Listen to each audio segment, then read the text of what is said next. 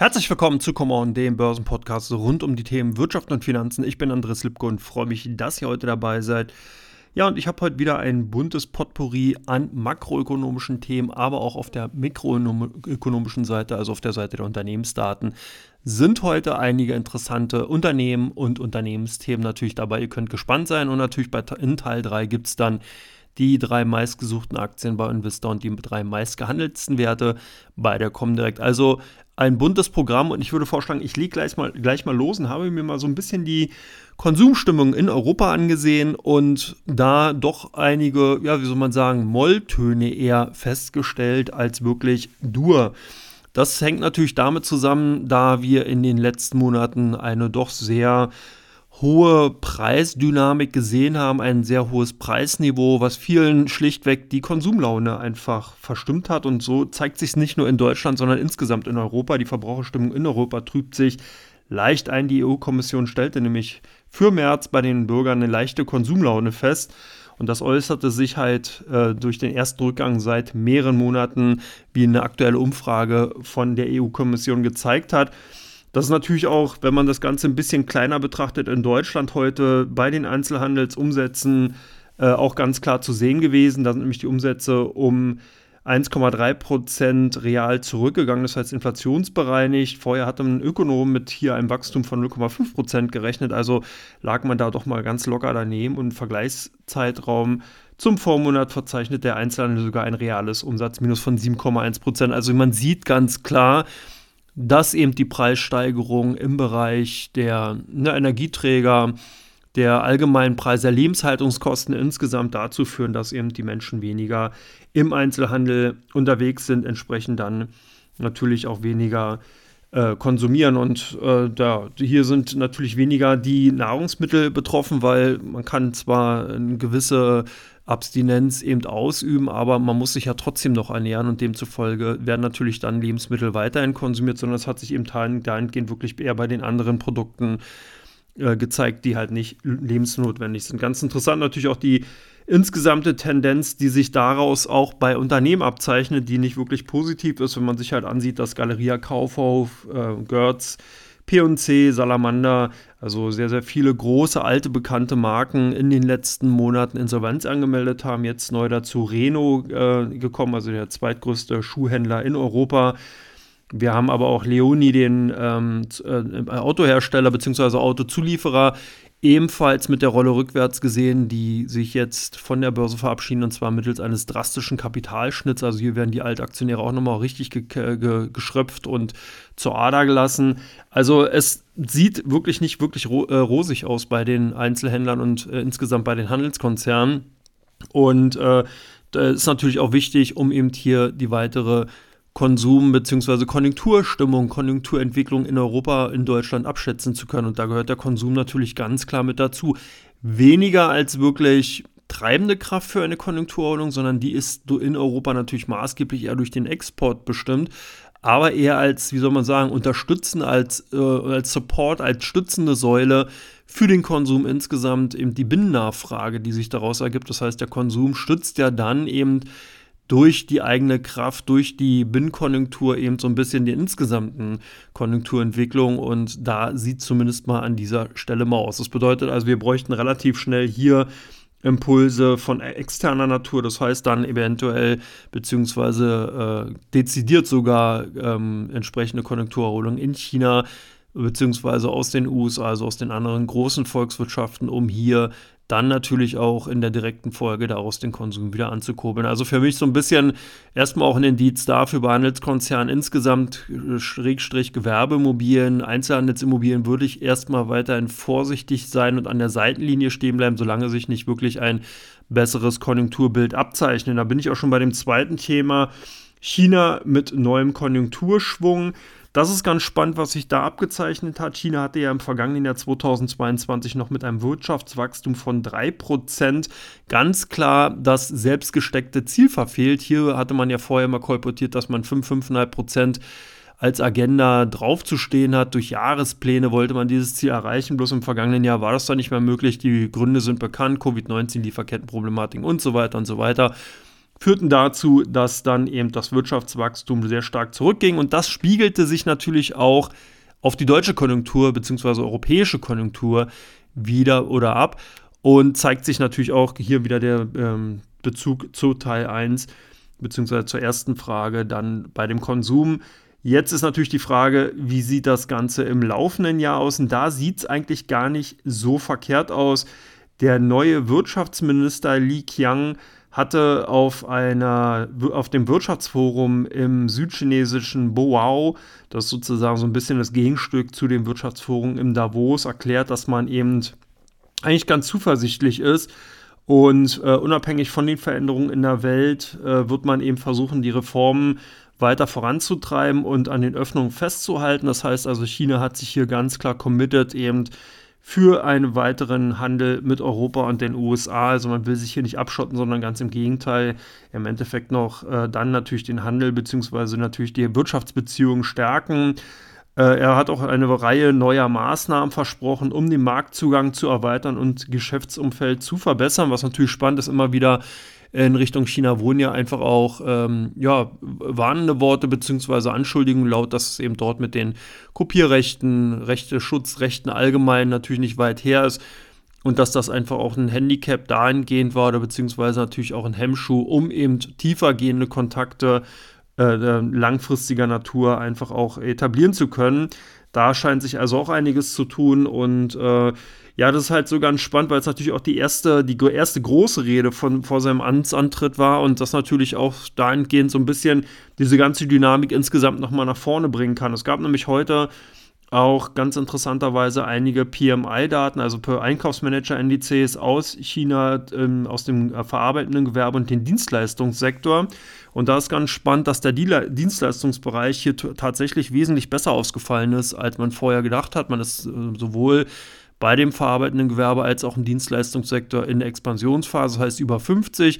Man liegt hier mit dem Dienstleistung, also mit dem ähm, Dienstleistungsbereich sogar im Bereich von 59 wesentlich über den erwarteten 52 Punkten. Und man liegt halt auch bei dem verarbeitenden Gewerbe eben marginal über den erwarteten Werten, aber es zeigt zumindest mal auf, dass wir hier eine Stabilisierung sehen, was ganz wichtig ist, weil wir so in den ersten drei Monaten doch eher so ein Wabang-Spiel hier gesehen hatten wo nicht ganz klar war, ob wir eben wirklich eine nachhaltige Konjunkturerholung aus China erwarten können oder ob eben hier es doch eben etwas länger dauert. Zumindest mal deuten jetzt die Einkaufsmanager-Indizes an, dass eben gerade die Strategie, die China in den letzten Jahren ja eben lanciert hatte, dass man eben also hier die Stärkung der Binnenkonjunkturen weniger eben weg von der Werkbank der Welt hin eben wirklich zu einer starken Binnenwirtschaft entgehen will, wahrscheinlich funktioniert hat, weil sonst würde in diesem Fall nicht der Dienstleistungssektor wesentlich besser performen als eben das verarbeitende Gewerbe. Und das ist eigentlich eine ganz gute Indikation, deutet für mich auch nochmal darauf hin, dass man in 2023 gerade mit chinesischen Unternehmen eben aus diesen Bereichen, aus dem Technologiesektor rechnen muss ich habe nachher noch mal ein paar interessante Unternehmen mitgebracht, natürlich, die sich auch in dieser Woche mit entsprechenden Nachrichten dazu dann sozusagen qualifiziert haben, um in den Podcast reinzukommen. Dazu aber gleich in Teil 2 mehr. Und ich denke, dass man eben gerade auf solche Unternehmen, die ich in Teil 2 mit reinnehmen werde, mit Sicherheit setzen kann und sollte, um eben in diesem Jahr davon eben zumindest mal vielleicht eine ganz gute Performance erzielen zu können. Also ich denke, China sieht gar nicht so verkehrt aus, sind zumindest in den Startblöcken und ich glaube, dass der Startschuss tatsächlich auch schon gefallen sein könnte. Der Hall ist sozusagen noch unterwegs und könnte vielleicht in den nächsten Wochen dann auch die Ohren der westlichen Investoren treffen. Demzufolge sollte man die chinesischen Börsen mal weiter auf der Agenda behalten, beziehungsweise auf der Watchlist. Last but not least muss natürlich der Blick nach Amerika, muss der Blick natürlich auch auf den Bankensektor nochmal kreisen. Ist die Bankenkrise in den USA tatsächlich schon beendet? ich würde hier sagen, nein. Sie hat sich nur verlagert.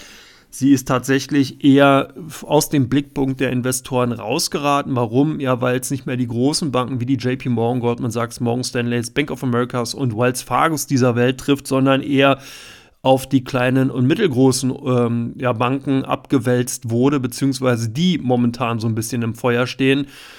Und ich bin mir nicht ganz sicher, gut, Rückhall oder beziehungsweise Rückschlageffekte sehe ich nicht, aber ich kann mir schon vorstellen, dass wir nochmal die ein oder andere Nachricht bekommen werden, dass eventuell äh, die XY-Bank aus den USA doch nochmal gegen die Wand fährt, aber das wird wahrscheinlich eher ein Happening beziehungsweise ein Event sein, was kleinerer Natur ist. Das wird man zur Kenntnis nehmen, vielleicht auch in Deutschland gar nicht so mitbekommen und ähm, wird aber weniger ja große Wellen schlagen. Also es wird kein großes Ereignis sein, was das jetzt hier wirklich eine Finanzmarktkrise, eine internationale Finanzmarktkrise ausbricht. Aber ich denke mal, den Bankensektor in den USA insgesamt würde ich momentan eher meiden.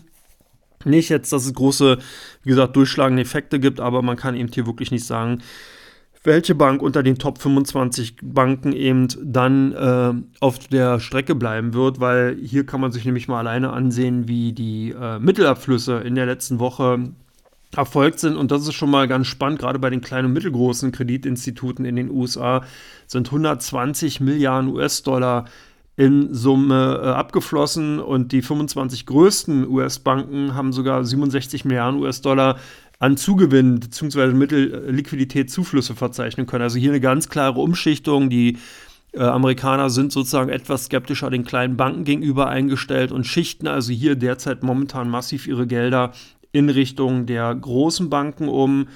Äh, ganz spannend, auch am 29.03., also sprich am Mittwoch dieser Woche, haben die US-Banken insgesamt 153 Milliarden US-Dollar von der US-Notenbank ausgeliehen. Diese sogenannte Backstop Lending Facility ist sozusagen in dieser Größenordnung ausgeschöpft worden. In der Vorwoche davor, also nach dem Credit Suisse Event, waren es noch 164 Milliarden US-Dollar. Sind also wirklich riesige, riesige Größenordnung. Hier nochmal ein Vergleich, damit man das besser einordnen kann. Im Jahr 2008, also Während der Lehman-Krise war der Höchststand bei diesen Ausleihungen 111 Milliarden US-Dollar. Gut, jetzt kann man Inflation etc. pp. mit zurechnen, natürlich auch die Kapitalmärkte, die entsprechend mehr Liquidität in dieser Zeit dann natürlich äh, insgesamt auch aufgesogen haben bzw. angenommen haben. Aber es ist halt doch schon eine Größenordnung, die, ja, wie soll man sagen, Rekordstände sagen kann. Und jetzt nochmal eine Vergleichsgröße, um das auch nochmal besser einordnen zu können, in einen normalen Zeitraum liegt ungefähr die Ausleihung bzw. das Diskontfenster, was sozusagen von den Banken eben gerade für diese Backstop Lending Facility, ich gehe auch gleich nochmal darauf ein, was das eigentlich ist, ausgeliehen wird, ungefähr zwischen 4 und 7 Milliarden US-Dollar. Also das ist sozusagen äh, im Schnitt kann man sagen 4,6 Milliarden US-Dollar. Das ist ungefähr die Größe, die normalerweise eben bei diesen 90 Tage Geldausleihungen äh, entsprechend an, abgerufen wird. Jetzt sind wir eben hier wirklich wesentlich drüber. Und jetzt vielleicht nochmal eben zur genauen Bestimmung. Was ist dieses Backstop Lending Facility? Das ist sozusagen ähm, eine Möglichkeit, bei der Kredit, bei den Kreditinstituten Liquidität angeboten wird, die sonst keine Liquidität mehr bekommen würden. Das bedeutet, dass zum Beispiel Banken aufgrund ihrer Bonität nicht in der Lage sind, entsprechend sich bei anderen Banken mehr Geld auszuleihen. Dann geht man eben sozusagen äh, zur US-Fed und sagt, wir wollen dieses Programm nutzen, brauchen Liquidität, weil wir sozusagen im Interbankenhandel aufgrund unserer zum Beispiel schlechteren Bonität keine Liquidität mehr zur Verfügung gestellt bekommen. Und das muss man halt in diesem Kontext einfach auch sehen. Wie gesagt, ich sage nicht, dass wir hier wirklich eine große Finanzmarktkrise bekommen, aber was eigentlich momentan so ein bisschen passiert ist, dass einfach der Fokus von der Wirtschaftsberichterstattung eben weggegangen ist von diesem Thema, weil es eben tatsächlich für Europa, für europäische Investoren eher interessant ist, weil es eben kleine und mittelgroße Unternehmen eher Bankeninstitute in den USA betrifft, aber es ist tatsächlich noch da. Und dadurch, dass ja eben hier viele Hörer natürlich auch bei sind, die wesentlich tiefer in der Materie drinstecken, denke ich mal, war das ein Thema und ist das auch ein Thema, was man auf der Agenda behalten sollte. Ich werde entsprechend dann auch nochmal ein ähm, Update dazu geben, wenn sich die Situation etwas entspannt, beziehungsweise wenn es dann eben Neuigkeiten gibt. Und damit bin ich erstmal auch schon durch mit Teil 1, komme jetzt zu Teil 2 und wie versprochen einige interessante Unternehmen, die man auf der Agenda haben sollte, die bestimmt in den nächsten Wochen, Monaten ganz spannend sein werden und ihr könnt gespannt sein. Bis gleich.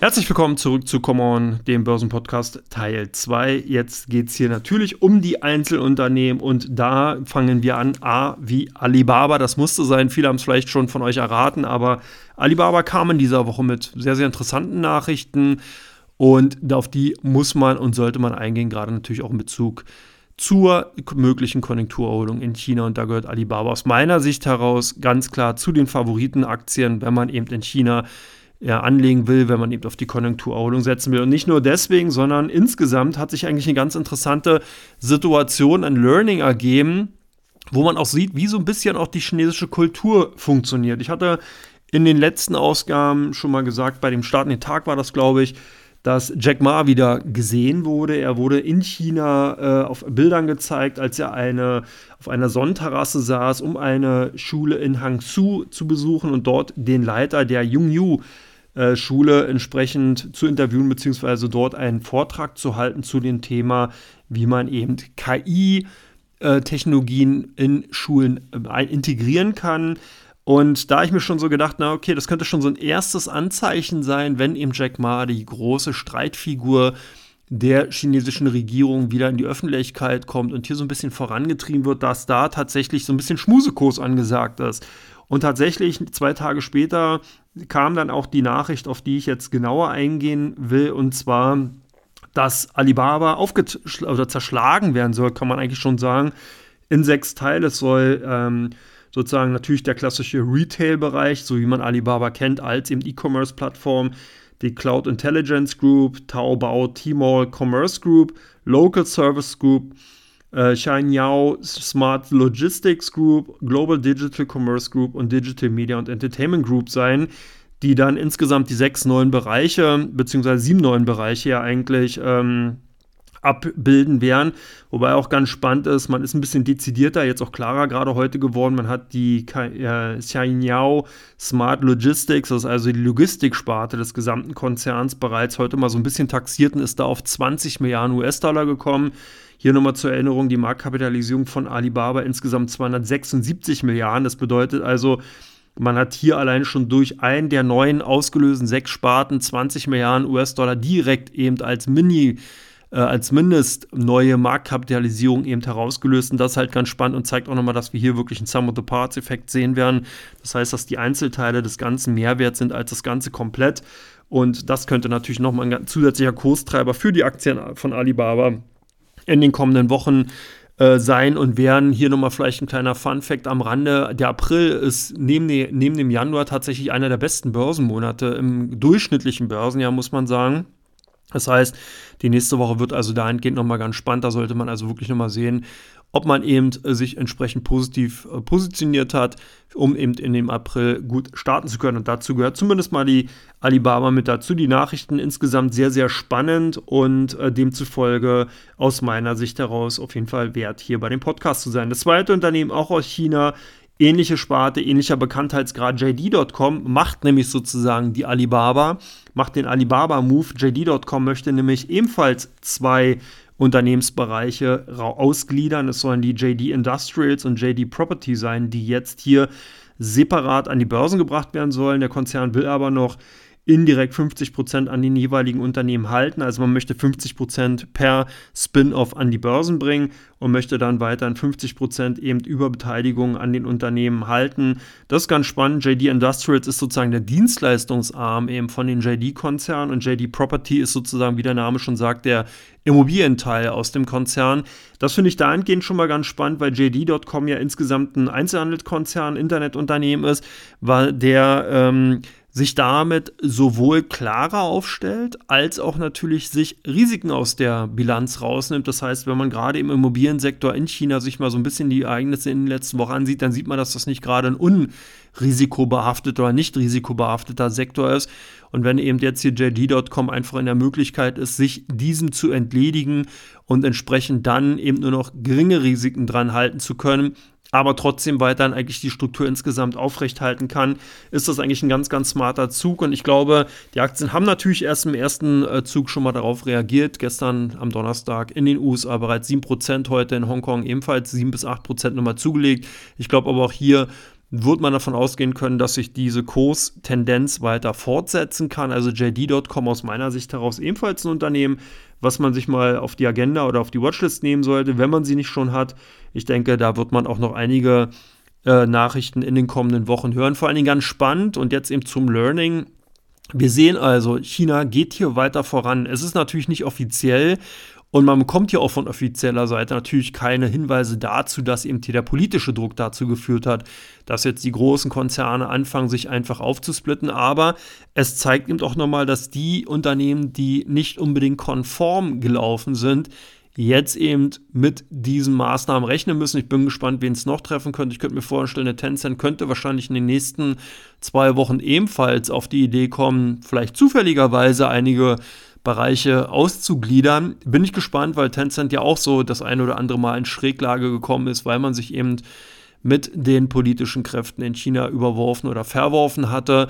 Daraufhin hat man die große Knute ja bekommen und jetzt bin ich halt gespannt, ob wir da in Zukunft tatsächlich auch einige Maßnahmen sehen können. Aber es wird sich alles zeigen, ist ja auch alles nur Zufall wahrscheinlich und demzufolge auf jeden Fall mal spannend weiter zu verfolgen. Das dritte Unternehmen, auch sehr, sehr spannend, Infineon mit Zahlen, Chipkonzern, konnte durch die hohe Nachfragedynamik im Automobilindustriegeschäft seine Zahlen stark steigern und was ganz viel, was noch viel, viel wichtiger ist, vor allen Dingen die Prognosen anheben. Der Halbleiterhersteller hat wegen der robusten Geschäftsentwicklung in den Kernbereichen der Automobilindustrie die Prognosen für das gesamte Quartal erhöht. Das ist natürlich mega spannend. Man ist jetzt also auch dabei, insgesamt die äh, Marge äh, äh, anzuheben. Und äh, ebenfalls natürlich auch die Gesamtprognose dann eben auf der Ertragsseite. Äh, was ganz spannend ist, die äh, alte Prognose lag im tiefen 20er-Bereich, die neue Prognose liegt tatsächlich bei rund 25 Prozent und zeigt also auch nochmal hier, dass der Konzern wirklich gestärkt eben aus der, in Anführungsstrichen, Krise, aus dem zuletzt doch eher äh, aus durch den Schweinezyklus geprägten abrupten Stopp eben gestärkt hervorgeht. Also Infineon eigentlich ganz spannend, ist zwar jetzt schon ganz gut gelaufen, man notiert momentan so irgendwie zwischen dem Bereich 37, 38 Euro. Die meisten Kursziele, die ich so gefunden habe, lagen so im Bereich zwischen na, 46, 48 im Schnitt, würde ich sagen. Tiefste so irgendwas bei 42, 44, die höchsten lagen bei 50, 52, also im Mittel irgendwas so zwischen 46 und 48 Euro ist tatsächlich die Prognose. Ich könnte, es, könnte mir vorstellen, dass das Infineon auch noch äh, erreichen könnte. Das ist ein hoher Beta-Wert, das heißt also die Aktien stärker äh, steigend und fallend als der Gesamtmarkt. Eben wenn die Tendenz im DAX positiv ist, dürften die Aktien von Infineon davon überproportional natürlich dann auch profitieren und ansteigen. Die Prognosen zumindest mal gut, die Aktien auch schon ganz gut reagiert. Seit der Vorlage am Dienstag, Mittwoch, Donnerstag haben die Aktien äh, eigentlich eine sehr, sehr gute Performance vollzogen.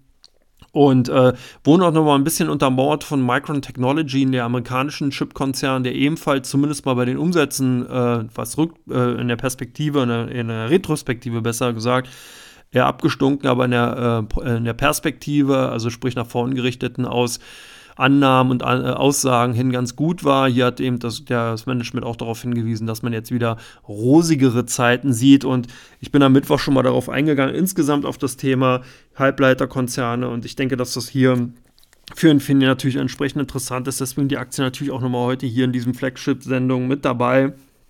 Und für den April sicherlich ein interessantes Unternehmen. Wir waren in China, wir waren im Bankensektor. Was liegt da näher, als einfach mal auf die Bank of China zu gucken, die nämlich heute am Freitag Zahlen vorgelegt hat. Heute waren in China der große Bankenzahl bzw. Bankenergebnistag, wenn man so will. Es haben gleich fünf Institute ihre Zahlen vorgelegt und da natürlich auf Bank of China. Warum nehme ich das, Titel, das Thema hier mit rein? Naja, weil ich immer so ein bisschen skeptisch natürlich auch dem äh, chinesischen Banken- und Finanzsektor gegenüberstehe. Es ist immer ein bisschen schwierig, da wirklich in diesen Bereich verlässliche Aussagen zu kriegen. Die Bilanzierungsvorschriften in China sind alles andere als, na, sagen wir mal, durchsichtig. Wir haben einen enormen großen Schattenbanksektor in China. Das heißt, hier sind viele, viele Unternehmen eben dabei, mit ihren Händen drin rumzuwühlen. Hier vielleicht nochmal ein Beispiel, große Konzerne wie zum Beispiel eine Evergrande, die eben Liquidität durch ihre Immobilienaktivitäten haben äh, oder Liquidität eben eingenommen haben, hohe Cashflows generiert haben, die haben diese dann genommen, um zum Beispiel Tochtergesellschaften Kredite zu gewähren oder anderen Unternehmen entsprechende äh, Liquidität zur Verfügung zu stellen und haben eigentlich dazu gar nicht die Befähigung, weil sie ja keine Bank sind und auch kein Finanzinstitut. Aber das ist eben in China gang und gäbe gewesen und wird tatsächlich auch noch weiter in Betrieb. Das heißt, dieser große Schattenbanksektor insgesamt nimmt wirklich eine riesengroße Größenordnung ein. Warum ist das problematisch? Na, ganz klar, wenn eben zum Beispiel dann natürlich eine lizenzierte Bank ein, ein Kreditgeschäft mit einem solchen Unternehmen unternommen hat und äh, eine Tochtergesellschaft von diesen kreditgebenden Unternehmen hat dann eben äh, Schwierigkeiten, den zurückzuzahlen. Da hat natürlich irgendwann die Bank, die ja wirklich den, diesen offiziellen Kredit rausgegeben hat, ebenfalls Schwierigkeiten, weil sie ja dann keine Kreditzahlung mehr bekommt. Man hat zuletzt gesehen, viele, viele Immobiliendienstleister sind ja notleidend geworden. Das heißt, sie konnten ihre Verbindlichkeiten nicht mehr zurückbezahlen und demzufolge ist das dann natürlich auch auf den gesamten Sektor einfach negativ äh, zurück oder abgestrahlt. Und das sieht man auch bei den Aussagen, das war ganz spannend. Wir haben heute also einige Aussagen eben von den großen Bankenlenkern bekommen, die eigentlich unisono alle gesagt haben, dass die äh, Ergebnislage in, den, äh, äh, in China tatsächlich der Konjunkturentwicklung hinterherhinkt, was aber auch normal ist. Das heißt, erst muss die Konjunktur anspringen, erst muss hier wirklich sich eine positive Entwicklung abzeichnen, dann werden auch die Banken wieder mehr Geld verdienen. Das heißt, man hängt also damit noch mindestens ein Quartal hinterher. Und trotzdem haben eben alle darauf hingewiesen, dass man eben davon ausgeht, dass eine sinkende Nachfrage nach, äh, Liquid nach Krediten eben äh, vorherrschen wird. Das hat natürlich auch mit der Regulatorik insgesamt zu tun, dass auch insgesamt der Aktienmarkt, also die Erträge aus dem Investmentbanking eher tendenziell rückläufig sein werden und dass man also insgesamt eher mit schwächeren Ergebnissen und auch schwächeren Konjunkturaussichten bzw. Ertragslagen im Finanzsektor ganz wichtig eben ausgeht. Und das ist natürlich insgesamt ganz spannend. Das heißt also hier, wenn man sich das Ganze mal auf so ein Leap Table ansieht, dann sieht man also, dass ungefähr die bei der Bank of China einen Gewinnzuwachs bis maximal 5% in diesem Jahr erwartet wird, was natürlich dann verhältnismäßig gering ist. Es gibt auch andere Banken wie die äh, äh, Bank of Communication mit nur 3,5%, die ähm, ähm, Agricultural Bank mit plus 7,4%. Und äh, so zieht sich das Ganze durch und ähm, zeigt also auch, dass wir auch ein relativ breites ähm, Spektrum haben von plus 3,5 bis plus 7,4 Prozent an Gewinnwachstum bei den Banken. Und ich denke, wenn man sich dahingehend aber mal die Risiken ansieht, die damit einhergehen, ergibt sich, erübrigt sich eigentlich jegliche Ausführung selbst, ob eben Banken und Finanzwerte aus China tatsächlich interessant sind. Last but not least für Teil 2 der Blick auf einen deutschen Wert aus der zweiten Reihe, und zwar auf die Basler. Der Bildverarbeitungsspezialist hat ähm, infolge einer abgekühlten Nachfrage mit einem deutlichen Umsatzrückgang seine Aktionäre so ein bisschen erschreckt oder verschreckt. Nun soll hier ein Sparkurs eingeleitet werden. Laufenden Jahr soll der Umsatz nur noch bei 235 bis 265 Millionen Euro liegen, was natürlich nicht wirklich viel ist. Und ähm, das ist sogar noch weniger, als man im Vorjahr kommuniziert hatte, beziehungsweise die Analysten eben auch gedacht haben. Davon dürfte ähm, ungefähr das Vorsteuerergebnis EBT 5 bis 8 Prozent betragen. Also es sind alles eher äh, Details, die auch direkt damit zu tun haben, dass sich eben das konjunkturelle Bild nicht wirklich so abgezeichnet hat, wie man eben noch gedacht hat, in Europa und in China. Also hier haben eben doch gerade natürlich spezialisierte Unternehmen gehofft, dass die Konjunktur in China schneller anspringt. Basler ist eben auch sehr stark eben auf den chinesischen Markt äh, natürlich fokussiert und die Schwankungen dort sind sehr, sehr stark, sodass man also hier dann je nachdem, wie natürlich gerade auch das Konjunkturbild ist, ebenfalls dann das Ganze auf der Auftragsseite eben bei dem Konzern insgesamt widerspiegelt und wiederfinden wird. Und äh, ja, das zeigt sich, zeichnet sich natürlich auch in den Aktien ab, wenn man eben sieht, dass die Aktien hier äh, doch eine sehr, sehr schwierige Zeit jetzt bisher gehabt haben und äh, demzufolge der Aktienkurs auch natürlich entsprechend rückläufig waren, äh, ist das natürlich eine ganz, ganz klare äh, Folge daraus, eben aus dem Konjunkturbild, was sich eben abgezeigt und abgezeichnet hat. Also ganz spannend dahingehend, um auch nochmal zu sehen, dass gerade bei den Nebenwerten in der Woche, wir hatten ja einige gesehen, die äh, in dieser Woche vorgelegt haben. Ich habe auch nochmal ein anderes Unternehmen aus der zweiten Reihe eben dabei. Dies wurde nämlich verstärkt bei Invista nachgefragt. Ansonsten haben wir natürlich noch andere Unternehmen in dieser Woche gesehen, eben aus dem S-DAX, MDAX-Bereich, ja, die Zahlen vorgelegt haben, die jetzt aber auch nicht wirklich gut, die waren teilweise nicht wirklich gut, waren teilweise ein bisschen im Rahmen der Erwartung, aber die Marktreaktion war eigentlich bei allen Unternehmen fast gleich. Das heißt, die haben eben wirklich Investoren dann ihre Gelder, ihre Gewinne, wenn die eben vorhanden waren, mitgenommen, beziehungsweise die Position dann reduziert. Und das ist also ganz spannend, dass also auch jetzt momentan eher der Fokus tatsächlich auf den großen Werten liegt und eben nicht bei den kleineren. Gut, bei der Basler hier natürlich muss man jetzt sehen, da kann man natürlich auch im Endeffekt das Spiel machen, wenn eben die Konjunktur in China gut läuft, sich dann sozusagen als Zweitrundeneffekt so eine Basler-Aktie mal genauer ansehen. Aber ich würde es nicht andersrum machen. Das heißt nicht das Pferd von hinten aufzäumen, erst eine Basler kaufen und hoffen, dass die Konjunktur in China wieder gut läuft. Das dürfte wohl nicht funktionieren. Von daher die Basler hier hier in Teil 2 auf jeden Fall mal mit dabei. So, ich bin durch. Ich merke schon, ich hotte heute hier eher durch, aber so ist das nun mal. Jetzt kommen wir zu Teil 3. Da geht es um die meistgesuchten Aktien, beziehungsweise der drei der meistgesuchten Aktien bei Invista. Also, wenn er da noch mehr gesucht. Und natürlich auch die drei interessantesten meistgehandelten Titel bei der Comdirect. Bis gleich, macht's gut.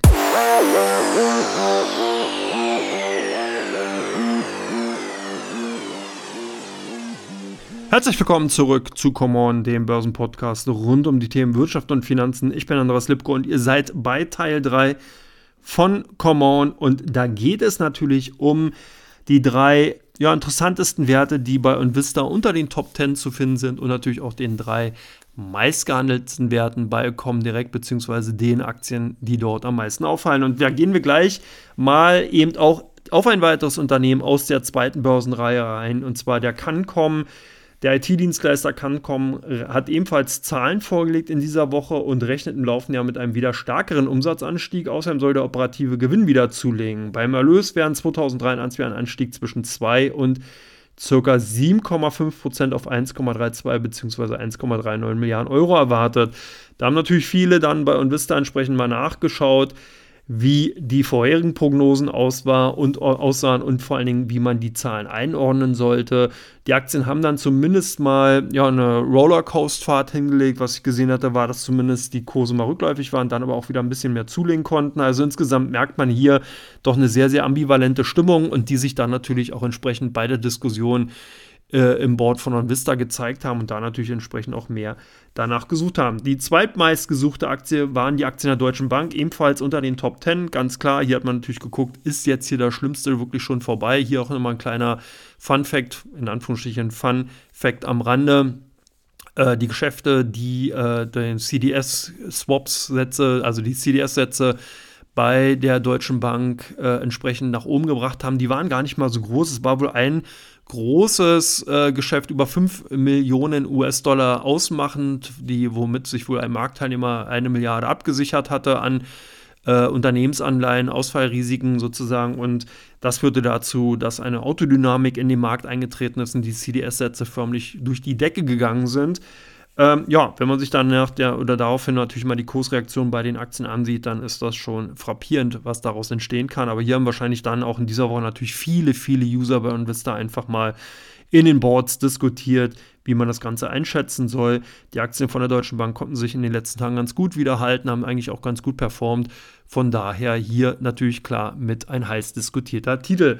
Last but not least, die Aktien von Vonovia ebenfalls stark diskutiert, nachdem in der laufenden Woche ja ein Tief bei 15,20 Euro war es, glaube ich, ausgebildet wurde konnten eben doch einige Marktteilnehmer sehen, dass zum Wochenbeginn bzw. Wochenschluss der letzten Woche ja ein Aufsichtsratmitglied hier ganz kräftig zugegriffen hat. Im Bereich um 17 Euro rum hat ein Aufsichtsratmitglied von Vonovia eigene Aktien gekauft, die einen nicht unerheblichen Umfang von 165.000 Euro ausmachenden Betrag. Da wurde wahrscheinlich auch schon ganz, ganz groß auch diskutiert, ob jetzt schon der Kursboden erreicht ist, ob man entsprechend schon bei den Aktien wieder zugreifen könnte. Und zumindest mal die Aktien auch sehr, sehr äh, Achterbahnfahrtmäßig unterwegs. Wie gesagt, das Wochentief bei 15,20 roundabout.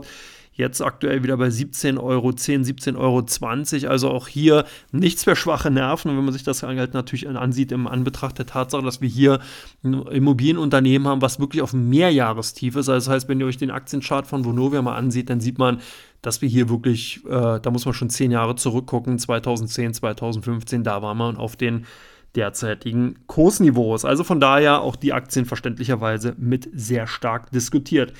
Die meistgehandelten Titel bei Comdirect Nummer 1, die Shop-Apotheke bei den ausländischen Titeln unter den Top 5. Shop-Apotheke gewinnt. Hier hat nämlich eine Nachricht für Furore gesorgt, dass der deutsche Online-Apothekenhändler sich mit der Schweizer Galenica zusammentun will. Und das ist ganz spannend. Man sieht also hier Konsolidierung in den Sektor hält an. Zur Rose Group ja vor einigen Wochen mit der Nachricht rausgekommen, dass man sich vom Schweizer Markt trennen will und stärker auf den deutschen Markt fokussieren will. Das E-Rezept ruft hier und in dem Bereich verschreibungspflichtiger Medikamente, da ist ja auch wirklich die große Markt zu machen. Demzufolge ist der Schritt, den Shop Apotheke macht, wenn man so will, die Rolle rückwärts, Strecksprung, volle Drehung, äh, ganz klar nachvollziehbar. Das heißt, man stärkt sich im Schweizer Geschäft mit dem Zusammenschluss. In dem Zuge soll eine Kapitalerhöhung auch erfolgen. Das heißt, die Shop-Apotheke bringt das Schweizer Geschäft in die Gelenica mit ein und äh, beziehungsweise in die zu der Gelenica gehörende Mediservice ein, übernimmt 51% an, den, an der Spezialapotheke und im Gegenzug erhalten die Schweizer 1,2 Millionen Aktien von Shop, Shop. Daraus ergibt sich ein Wert von 86 Millionen Euro auf Basis des volumengewichteten Durchschnitts der letzten 20 Handelstage. Äh, und äh, das ist halt schon ganz spannend. Zuletzt wurden nochmal 0,4 Millionen, also 400.000 äh, Gelenica-Aktien äh, für 29 Millionen Euro in Bar äh, sozusagen als Kapitalerhöhung durchgezogen. Und damit hält dann ähm, äh, zukünftig Gelenica 8% an der Shop-Apotheke. Also man merkt hier über Kreuzbeteiligung, Verflechtung, ganz spannend. Also zumindest sollte man den Sektor für 2023 auf der Agenda behalten. Ich bin ein ganz großer Freund von zur Rose Group Shop Apotheke. Beide Stories gefallen mir eigentlich ganz gut. Der Schritt jetzt mit Galenica ebenfalls. Also da sollte man auf jeden Fall mal sehen, dass man hier sicherlich äh, die, die, Titel mal auf die Watchlist hat. Auf jeden Fall einige Kunden von uns haben hier schon kräftig zugegriffen und die Aktien demnach heute oder beziehungsweise in dieser Woche stärker gesucht. Zweiter Titel, die Deutsche Telekom ebenfalls stärker gehandelt bei den deutschen Titeln, bei der Comdirect und das ist natürlich klar, in der nächsten Woche ist die HV. Da gibt es dann äh, 70 Euro-Cent Dividende. Das heißt, die Dividendenjäger sind jetzt unterwegs und decken sich entsprechend mit den Aktien ein. 5. April ist der kommende Mittwoch. Da ist also dann die Hauptversammlung. Die Aktien werden da nicht wundern. Am Donnerstag natürlich Ex-Dividende gehandelt. Das heißt, gibt einen Abschlag von 70 Cent. Deutsche Telekom, wer den Podcast hört, von mir schon jetzt mindestens seit gut einem Jahr mein Favoritentitel, einfach dahingehend, weil es ein schöner defensiver Wert ist, der vollkommen unterschätzt wurde. Damals noch, als mit Markus Weingrand zusammen den Podcast gemacht haben, haben wir immer Sleepy Telekom gesagt, das war irgendwas 1920 rum, die sind ja nicht aus dem Arsch gekommen, also auf den Knick gekommen. Und jetzt aber hier wirklich wieder besser unterwegs und demzufolge dann auch viele Kunden von der Comdirect einfach dabei, die dann eben mit Blickrichtung Dividendenzahlung in der kommenden Woche bei den Aktien zugeschlagen haben. Last but not least, ebenfalls ein DAX-Wert, ebenfalls äh, sehr, sehr interessant. Zumindest beginnt das Unternehmen wieder interessant zu werden. SAP will sich nämlich anscheinend beim deutschen KI-Startup Aleph Alpha einsteigen und über eine zwei, in der Zweitfinanzierungsrunde sich mit 100 Millionen Euro einkaufen. Finde ich mega smart. SAP fand ich immer schade, so ein bisschen die Graueminenz am deutschen Technologiemarkt hat es irgendwie nie so richtig hingekriegt, hier sich mal ein bisschen aufzuhübschen. Aber jetzt den Schritt finde ich ganz spannend. KI äh, Technologie wird wichtig und maßgeblich für die kommenden Jahre, für die Zukunft sein. Demzufolge hoffe ich, dass das keine Spekulation, keine Zeitungsente ist, sondern dass hier wirklich SAP Nägel mit Köpfen macht, würde den Konzern gut stehen. SAP ist wirklich ein honoriges, tolles Unternehmen, aber hat irgendwie das einfach verpasst, wirklich sich ein bisschen aufzuhübschen. Zu Unrecht, das graue Entlein könnte also tatsächlich noch ein Schwan werden. Unsere äh, Kunden setzen zumindest drauf, die Aktien stärker nachgefragt, auch ebenfalls in Kaufen. Ihr habt schon gemerkt, heute drei Titel dabei, die auf der Kaufseite zu finden waren und damit auch so ein bisschen mal positive Stimmung für das drohende Wochenende. Und damit verbleibe ich äh, natürlich nicht mit Drohung, sondern mit dem Wochenendenausblick. Ich wünsche euch ein schönes Wochenende, genießt das Leben, genießt das Wochenende, hoffentlich wird das Wetter schöner. Ansonsten habt ihr natürlich die Möglichkeit, in der kommenden Woche bei mir auf dem YouTube-Kanal wieder mit Starten den Tag und Lipkos Coffee Break einfach eure Infos zu holen. Auf den YouTube-Kanal von Comdirect natürlich mit dem Marktupdate Lives und den ähm, ähm, Klar Schiff und natürlich hier weiterhin mit den Common Börsen Podcast, jeweils mittwochs mit dem Bergfest und donnerstags äh, und freitags meine ich natürlich mit dem normalen Common Börsen Podcast Ausgabe, obwohl tatsächlich freudscher Versprecher in der kommenden Woche der Podcast dann schon am Donnerstag kommen wird, weil ja Karfreitag droht und ist und demzufolge da dann einfach kein Börsenfeiertag, äh, Börsenhandelstag ist. In diesem Sinne alles Gute, ich freue mich auf euch, ich wünsche euch alles Gute, bis dann, macht's gut, ciao, ciao.